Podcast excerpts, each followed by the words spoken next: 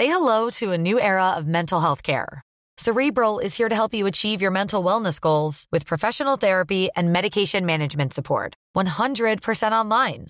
You'll experience the all new Cerebral Way, an innovative approach to mental wellness designed around you.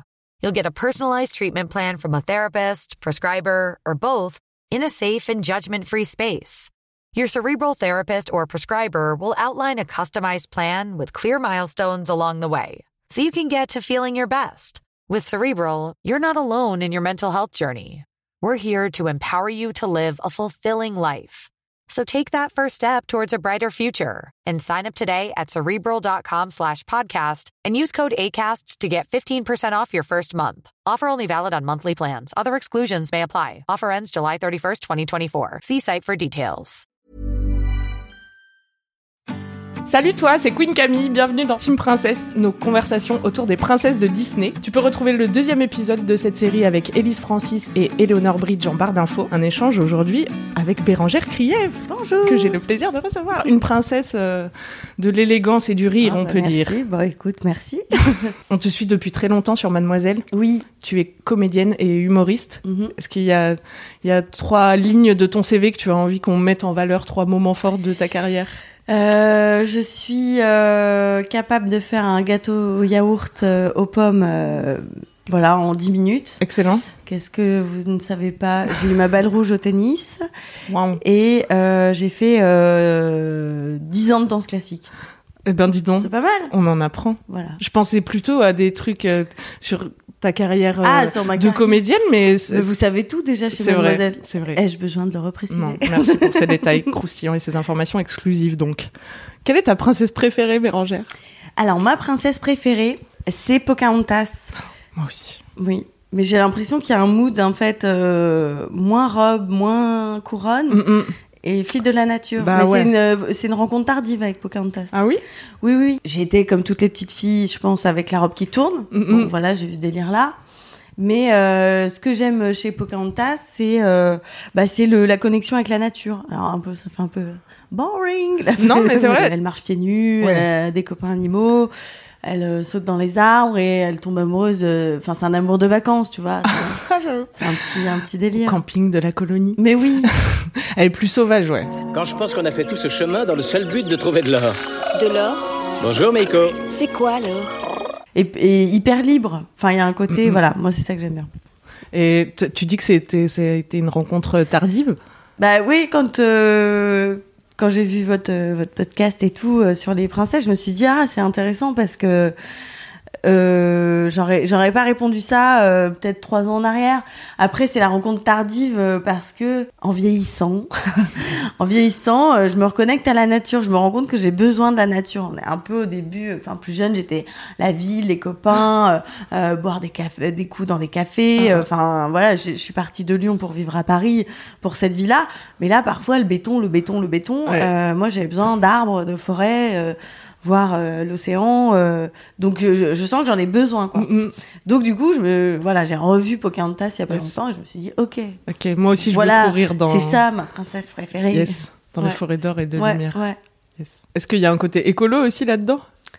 Parce oui bah, elle protège sa terre. Oui, euh, il y a, oui, y a, enfin, en tout cas, je suis assez connectée à ça. Je trouve qu'aujourd'hui, euh, en fait, on, on parle souvent de protection de la nature et en fait, je me dis que la nature, euh, on, on devrait dire, c'est la protection de l'humain qu'on, en protégeant la nature, on protège l'humain. On essaye de protéger la nature et les gens n'ont pas l'air de bien comprendre le concept, mais la nature, demain, il y a plus, l'espèce humaine meurt, la nature, elle reprend ses droits, ça va être super. Il y avait une vidéo d'ailleurs sur Facebook de ça, genre s'il y avait plus d'êtres humains, Ah, ah. comment ça se passerait? Et en fait, euh, Ah ouais. bah, ça se passerait très bien. Hein. L'herbe, elle repousse, les arbres, ils font leur vie, et puis voilà. Mais du coup, c'est l'espèce humaine, en fait. Est-ce qu'on veut euh, qu'elle meure ou pas? Oh là là. On préférerait que non. Dis donc, on va, on va loin. On va loin avec ce podcast, tu vois. C'est profond aussi. C'est- Ouais. C'est plus profond que les Fifi et les robes, finalement, les Ouais. princesses Disney. Voilà où conduit le chemin de la haine et de la violence. Voici le chemin que je veux suivre, père. À toi de choisir le tien.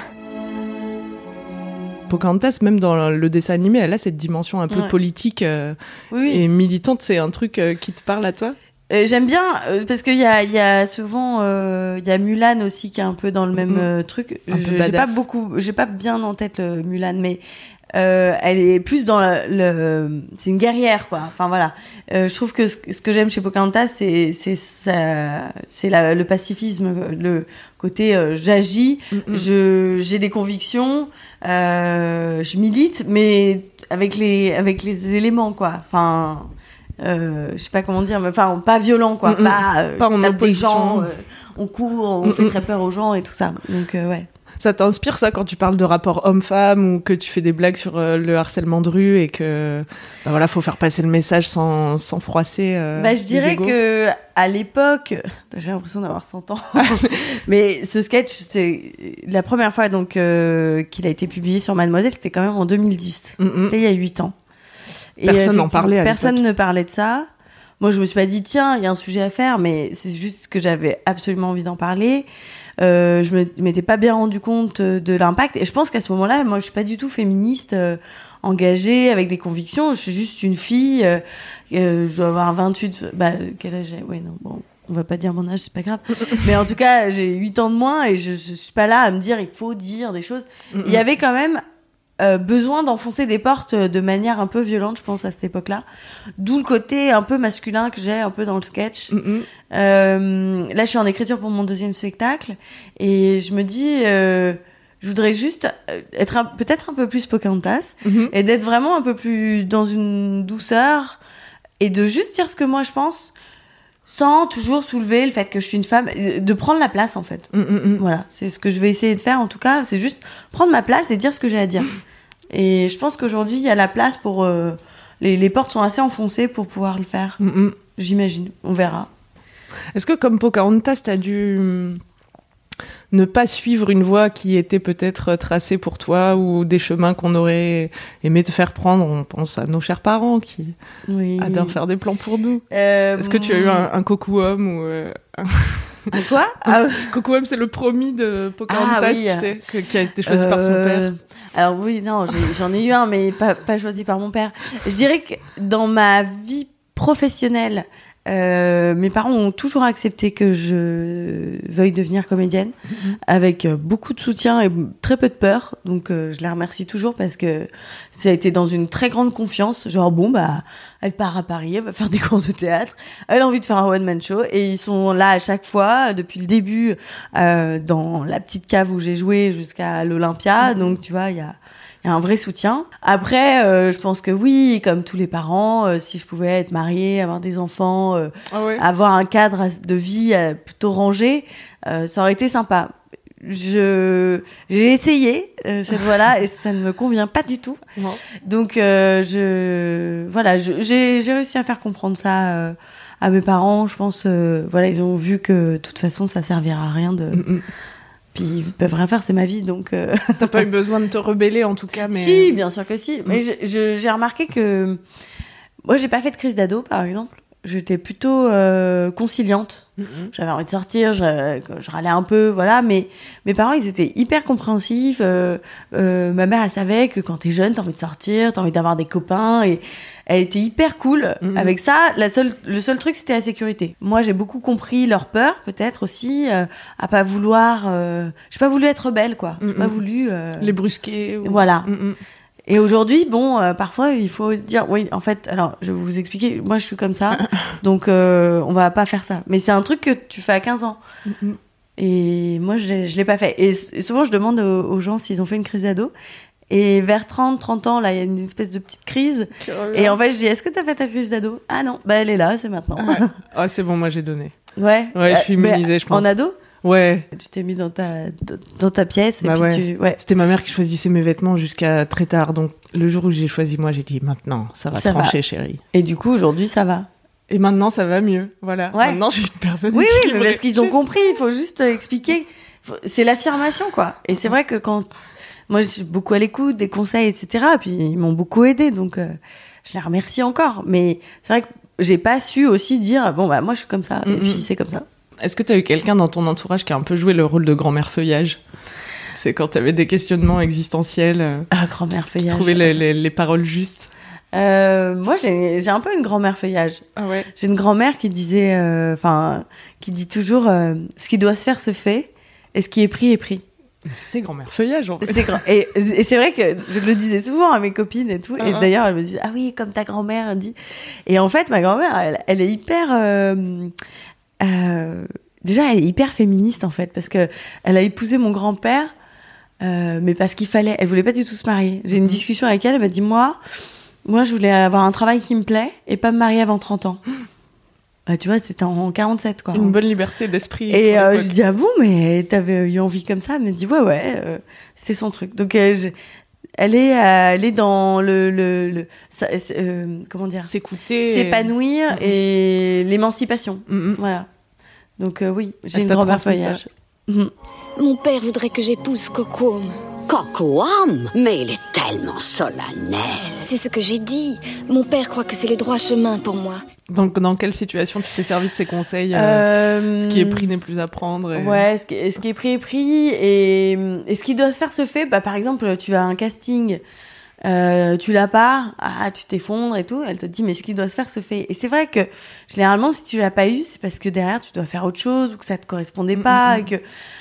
En fait, ça, ça, ça, tout est parfait en fait. C'est la, en fait, ce qu'elle m'a apporté, c'est la confiance dans la vie. Mm, mm. Et c'est très dur à faire parce que parfois, moi, je suis toujours dans le boulot. C'est ok, confiance dans, dans la vie et de ce qui va se passer et tout. Et dans le dans la partie sentimentale, je suis moins moins Mhm. sereine. Donc j'applique un peu plus ce qui doit se faire se fait. Mm, mm, mm. Mais quand ils te disent ce qui doit se faire se fait, c'est que ça roule tout seul. Il faut juste être euh, bien euh, éveillé et voilà. Saisir les opportunités. Et voilà. Mais c'est vrai que dans les castings, euh, je sais pas moi, euh, euh, un appartement, tu vois, tu cherches un appart, euh, t'as posé un dossier, puis paf, ils te prennent pas. Et tu te dis, mais c'était l'appart que je voulais, mais derrière il y aura autre Eh chose, derrière il y aura. Voilà. C'est confiance dans la vie, c'est que tu dois être à cet endroit. Il n'est pas trop tard, petite. Que les esprits de la forêt guident ta course. Tu sais quel est le droit chemin, alors cours si vite. Pocahontas, elle se pose beaucoup de questions justement sur les chemins à prendre. Tu sais, elle trouve la boussole Ouais. de John Smith et puis elle est là. C'est un peu une métaphore de son égarement. Elle sait Ouais, pas ouais. par quelle voie aller. C'est un peu. Bah, euh, j'ai l'impression que Pocahontas, elle est tiraillée entre bah, ses traditions Mm, mm. et le progrès. C'est-à-dire, elle a envie, elle est, elle est assez, euh, elle est vive d'esprit, donc elle comprend assez vite les choses et elle se terre pas dans la tradition, donc elle est un peu attirée. C'est pour ça que John Smith. Mais en tout cas, oui, elle a, elle est en- pour moi, elle est entre deux eaux, quoi. Elle, elle peut pas aller complètement contre ses parents. Mm. Elle est dans deux mondes qui sont très opposés et ça doit pas être facile. Finalement, pour faire son choix, sa grand-mère feuillage, elle lui conseille d'écouter son cœur. Ouais. Est-ce qu'il y a des situations où vraiment t'étais devant des choix compliqués et, et c'est difficile parfois d'écouter son cœur parce que t'as aucune garantie derrière que ça va marcher? Juste une petite En fait, intuition comme Oui, ça oui. En fait, il y a vraiment la voix de la raison et la voix du cœur. Euh, moi, j'essaye d'écouter souvent la voix du cœur. Mais par exemple, euh, tu vois, tu peux faire, euh, on te propose un projet géniali- enfin, sur le papier, sur le papier, génial. Donc c'est la voix de la raison, c'est-à-dire bien payé, imaginons, euh, Intéressant. intéressant, voilà, machin. Mais toi, tu te sens pas. Enfin, moi, en tout cas, ça m'arrive de me dire, est-ce que j'ai envie de travailler avec ces personnes? Est-ce que je me sens? Est-ce que le rôle me plaît? Est-ce que... Et en fait, pour toutes les raisons du monde, et surtout l'argent, Mm, l'argent, c'est toujours une raison, mais pour tout l'or du monde, tu peux être malheureux. En fait. Et donc, j'essaye de... Moi, j'ai déjà fait des trucs où, même, même si... Enfin, ça, ça paraît bizarre à comprendre, mais même si où t'es très bien payé, ou c'est des bonnes conditions et tout, si tu n'as pas au fond de toi Mhm. l'envie profonde de le faire, oh, c'est horrible. Enfin, Ouais. ça peut être euh, douloureux. Alors, t'en meurs pas, hein, c'est pas grave, tu vois, je- c'est l'expérience. Mon, grand- mon père, après, il disait c'est l'expérience, c'est le fils de grand-mère feuillage. Lui, il Bah dit après, tu reviens, t'as galéré, tu t'es tu t'es viandé sur un truc, et lui, il dit c'est l'expérience. Tu t'es viandé, mais ça va te servir à un moment Tout donné. est parfait. Ouais, ouais. On regrette jamais finalement, non, quand on choisit. Bah non, C'est quand on, quand on est respectueux avec soi euh, et avec l'autre et avec, euh, enfin, oui, la voix du cœur. Après, je- moi, j'ai l'impression que j'ai plein de voix.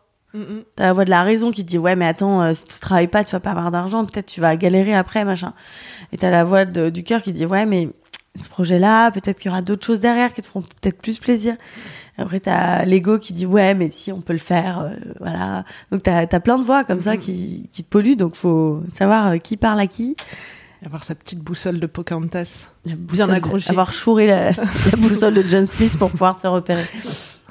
Comment t'imagines euh, une journée avec Pocahontas? Une journée idéale Trop bien. Bah, déjà, Oh tu dors là. dans une tente. hein, moi, je suis Ouais. hyper fan.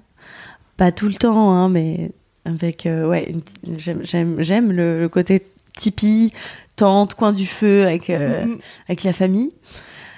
Euh, moi, je me bon, je pense qu'on se lève hyper tôt déjà. Euh, rapport au soleil, Ouais. il doit faire Et aux 40 oiseaux degrés, voilà, tout ça. ouais. Euh, Est-ce que tu vas pas te chercher un petit déj dans les arbres, des petits fruits sympas Mm, ouais. à ramener Un petit épi de maïs à griller pour le midi, Voilà. Ensuite, petit chillage à la, à la rivière, histoire de se faire un petit brin de toilette. Tu, tu sauterais de la falaise, Ouais, je pense. tu la suis, c'est vrai Ouais. Si elle le fait, je le fais de ouf. Vas-y. Ouais, je suis ouais. derrière toi. Ouais, oui, si tu le fais pas là, tu le feras jamais. Ça, Voilà. c'est sûr. Et puis, euh, voilà, petite pause déj en mi-fa. Et euh, après-midi, je sais pas, peut-être on bricole des trucs. On pourrait peut-être faire des paniers ou des, Ouais. une activité manuelle. Moi, j'aimerais bien me fabriquer son collier, là. Tu sais, Ouais, le collier de sa ouais, mère qui ouais, est trop beau. ouais, ouais. pierre. Mm. Peut-être une tenue, un, un truc vestimentaire, Ah peut-être oui. un atelier Oh, coiffure. ce serait une si bonne journée. Un atelier coiffure. Déjà, j'aurais, les cheveux hyper longs, ça, Eh ça oui. serait. Toi, t'as les cheveux très longs, mais moi, moi ça ne j'ai pas. un peu de Pocahontas. Donc, du coup, euh, voilà, je, je pense que je prendrais pas mal de temps pour coiffer mes cheveux. Mm. Avec un peigne en os, certainement. elle est belle, Elle Pocahontas aussi. Ouais. C'est pour ça qu'on l'aime, non Genre, elle, Mais- est, elle est. Elle est nature, quoi. Ouais, Pas, de, pas de fioriture. c'est vrai. Pas de chichi, pas de pompons. Elle a un tatouage aussi. C'est une des rares princesses Ah oui euh, tatouées, j'imagine. Ouais, tu sais, sur le bras, elle a un Ah oui, truc comme ça, là. C'est Bah, badass, ça. ouais, oui, c'est ça. T'as un souvenir euh, précis avec Pocahontas? Dans ton enfance ou... Non, alors, je, j'ai, je crois que j'étais plus vieille quand Pocahontas est sorti. J'avais une tradition dans ma, dans ma famille. Moi, j'ai beaucoup de cousins, cousines. On était comme une fratrie. On était sept. Et quand on allait chez ma grand-mère, la tradition, c'était après manger, le, dimanche midi, on allait sur le lit de mamie et papy et on mettait euh, une cassette VHS de. Disney. Ma grand-mère, achetait tous les Disney.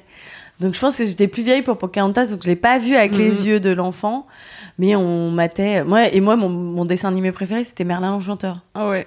Ouais. Merlin l'Enchanteur. J'adorais les transformations. euh, voilà. Alors, ceci dit, si, quand j'étais petite, j'avais. Alors, je ne sais pas pourquoi d'ailleurs. euh, quand euh, mes parents ont changé de maison et on m'a demandé de choisir ma tapisserie. J'avais pris jaune et j'avais pris, j'avais pris une frise avec des portraits de, d'Amérindiens. Ah ouais Tu vois, des trucs, des mecs, tu sais, qui font la gueule Ah comme ça en noir et blanc. C'est marrant. Et j'avais fait une ça. déco indienne. Hey Et j'étais complètement. Et alors, euh, tout le monde m'offrait des trucs indiens. Mais c'était un peu inconscient. Mais il y avait quand même. euh, Ouais, j'avais 6 ans, tu vois, 6-7 ans. Donc après, je sais pas, j'étais dans le délire indien, mais sans trop savoir pourquoi. Parce Ah, que ah. j'avais kiffé cette frise. Mais rien de conscient, tu vois. Ouais, ouais. Rien de. Oui, moi, les Indiens. Alors, on m'offrait des livres, je feuilletais, tout ça. Tout ça, mais. Mais je pense que j'aime, moi j'aime, voilà, ce côté euh, vivre en tente, dans la en totale connexion avec la nature, c'est ça qui me parle. C'est marrant parce que j'ai eu à choisir aussi la déco de ma chambre euh, au tout début, à la fin, ou enfin, ouais, à la fin de mon enfance.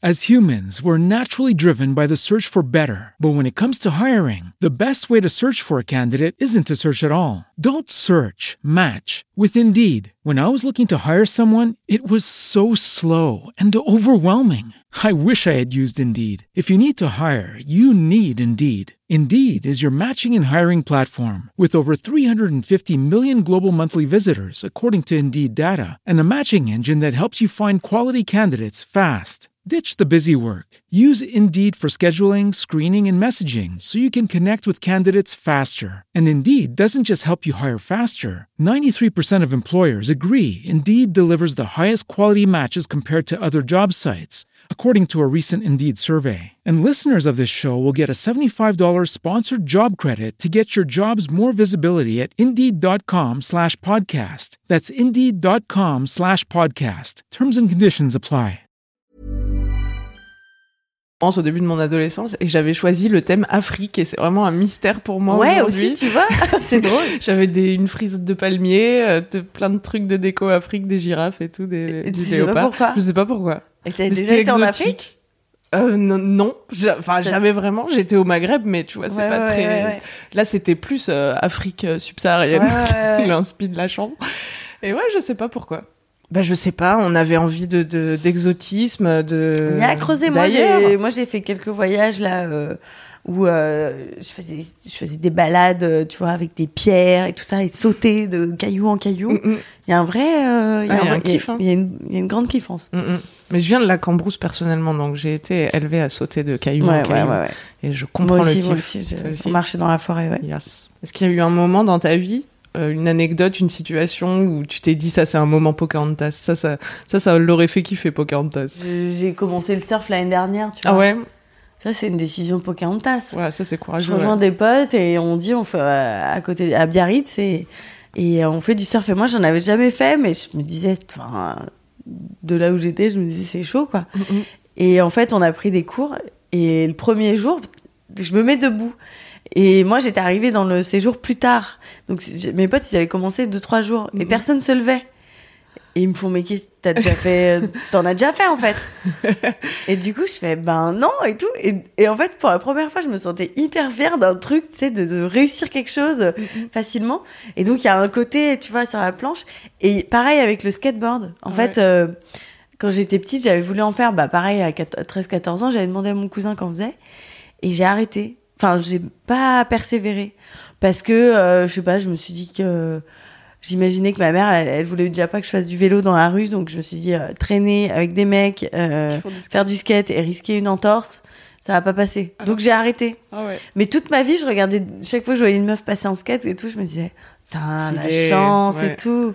Et un jour, je me suis dit, mais j'en ai vu une passer, je fais, ah, la chance et tout. Et là, je me suis dit, mais qu'est-ce qui m'empêche de le faire Mhm. vraiment maintenant que j'ai j'ai passé 30 ans, je suis un adulte en fait, je fais ce que je veux. Ta mère ne va Et pas en fait, te je suis dire, rentrée à Paris et je me suis acheté un skate.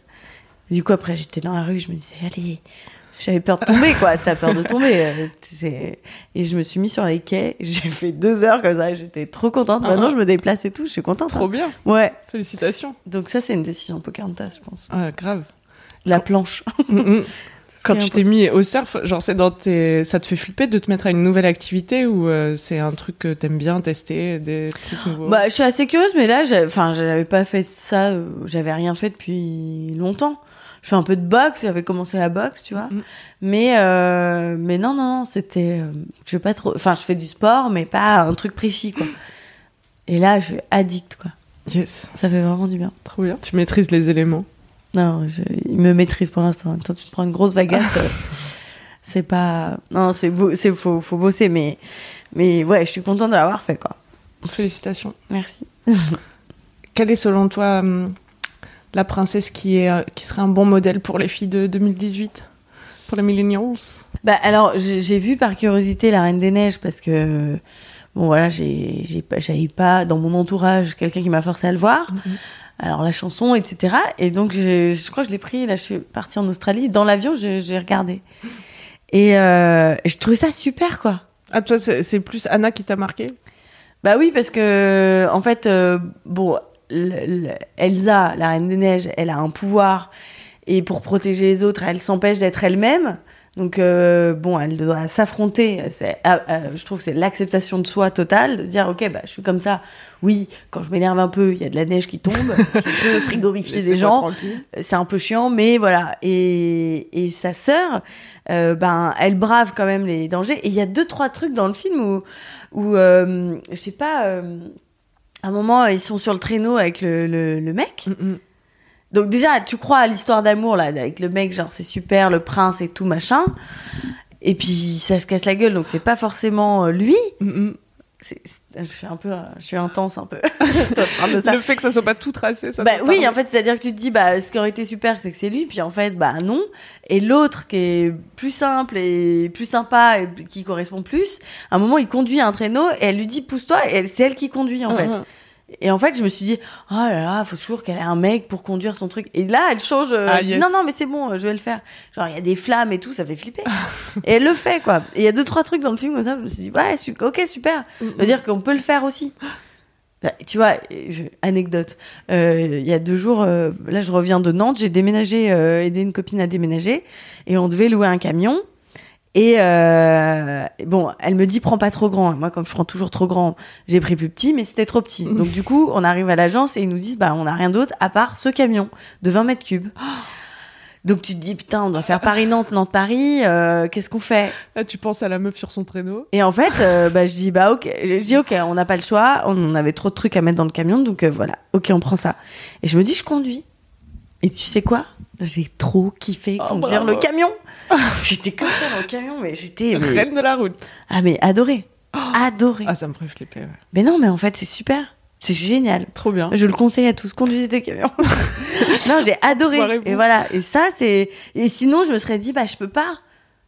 Tu vois, dans l'esprit, tu te dis, mais je peux pas conduire un camion. Pourquoi? Parce que t'es trop petite, t'es trop. Et Non. C'est trop gros, c'est trop compliqué. Non, Euh, non. juste, J'ai pas. Alors oui, après les manœuvres, je vais pas te dire que c'est cool. Mais sur l'autoroute, c'est chiant, mais. Belle, elle est curieuse aussi. Belle dans La Belle et la Bête. Elle, elle- genre, elle va Euh, dans Belle, le château. euh, Belle, c'est vrai que affronter la peur, ouais, on peut, on peut dire Belle, ok, on peut donner une petite médaille de la meuf qui s'est affrontée. Ça, ça que la meuf, elle se vend à la place de son père, déjà. Ouais. Ah oui, Ensuite, elle se retrouve seule toute dans un château avec des objets qui parlent, Un- flippant, Un mec qui et un mec mètres. super mal aimable avec plein de poils partout et qui a pas l'air très content. C'est vrai. Et elle se dit bon, ok, non, c'est cool, ça va le faire. Aïe, aïe, aïe. Là, il y a ce qui doit se faire se fait, confiance dans la vie. Yes. Ouais, ouais, Belle, elle, euh, elle peut être. euh, Belle, elle gère euh, la situation Ouais. de crise, ouais. Mais à la fin, elle gagne un mec épilé. c'est la récompense. Génial. Tous ses poils tombent. Ouais. Non, mais c'est vrai que et et même euh, petite, euh, c'est flippant quand même. Tu te retrouves toute seule dans le château, la forêt, le truc. Donc bon, ok, un point pour Mais elle donne sa chance à la bête. Tu vois. Oui, elle, elle essaye de voir ce qu'il y a derrière Ouais. la souffrance de cette personne. C'est vrai. Toi, t'as la curiosité aussi. euh. Ouais, quand je rencontre quelqu'un, je- je- j'essaye de pas euh, calquer des trucs, des principes sociaux, euh, Mm, tu mm. vois. J'aime bien, j'aime bien rencontrer les gens euh, vraiment. Après, parfois, t'as des carapaces, t'as des gens, c'est la bête, Mm, quoi. Tu te dis, ah oui, il y a beaucoup de poils euh, derrière, de- avant de rencontrer la personne. Et t'aimes bien aller chercher derrière ça ou euh, Euh, je vais, non, je suis pas genre à foncer et tout ça. Je, je dis en tout cas que je suis ok pour rencontrer la personne. Mm, Si la personne n'a pas envie, après, voilà. J'essaye aussi moi de faire tomber mes poils, si je peux m'exprimer ainsi. hmm. tu, tu de as pas aussi avoir trop, euh, de pas être trop emmitouflé. Mm, mm. Ouais. De pas trop se protéger. euh. Ouais. Il y a le film La princesse et la grenouille qui est sorti en 2009, donc on était déjà un peu plus âgés, on Ouais. collectionnait plus les VHS. Euh, et dedans, Tiana, la princesse, elle, euh, elle est vachement libre aussi. Elle construit sa carrière par elle-même. euh, elle veut monter son affaire et pas se faire aider, s'en sortir euh, Ouais. toute seule.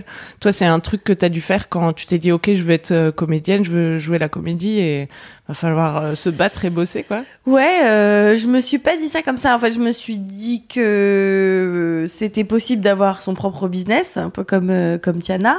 Après, c'est le schéma des parents, mais moi, mes parents, c'est une vraie team. C'est vraiment euh, l'homme et la femme. Voilà, ma- mon père il travaille, ma mère elle était maman, donc euh, du coup, euh, j'ai j'ai pas grandi avec une, dans l'image d'une femme qui travaille, donc c'est c'est- c'est assez nouveau et pour elle et pour moi. Donc, euh, du coup, est-ce que euh, la femme qui bosse euh, c'est la puissance. Alors du coup, euh, les mecs qui flippent. Alors, tu vois, il y a tout un truc aussi à prendre la place. Euh, Je veux pas forcément m'en sortir à tout prix toute seule et accepter l'aide de personne, mais c'est vrai que j'aime bien. euh, ouais, j'ai je j'ai tendance par exemple à, tu vois, quand j'ai souvent une valise très lourde.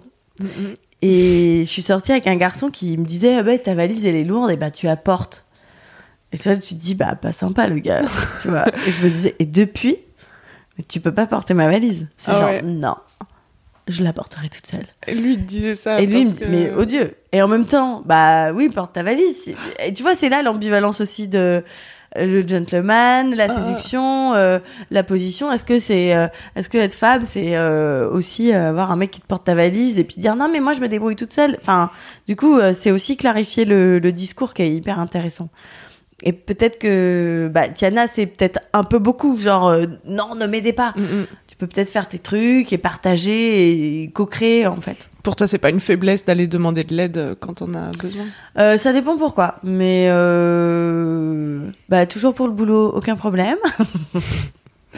Et pour la vie perso, un peu moins. Non, oui, dans le boulot, j'ai toujours demandé. Euh, toujours été voir euh, quand je j'ai- quand j'ai commencé mon spectacle toute seule par exemple euh, j'avais plein d'amis qui faisaient qui faisaient ça. Et je me suis dit bon ok j'avais pris une date moi je savais j'avais dit ok j'ai réservé une date un créneau.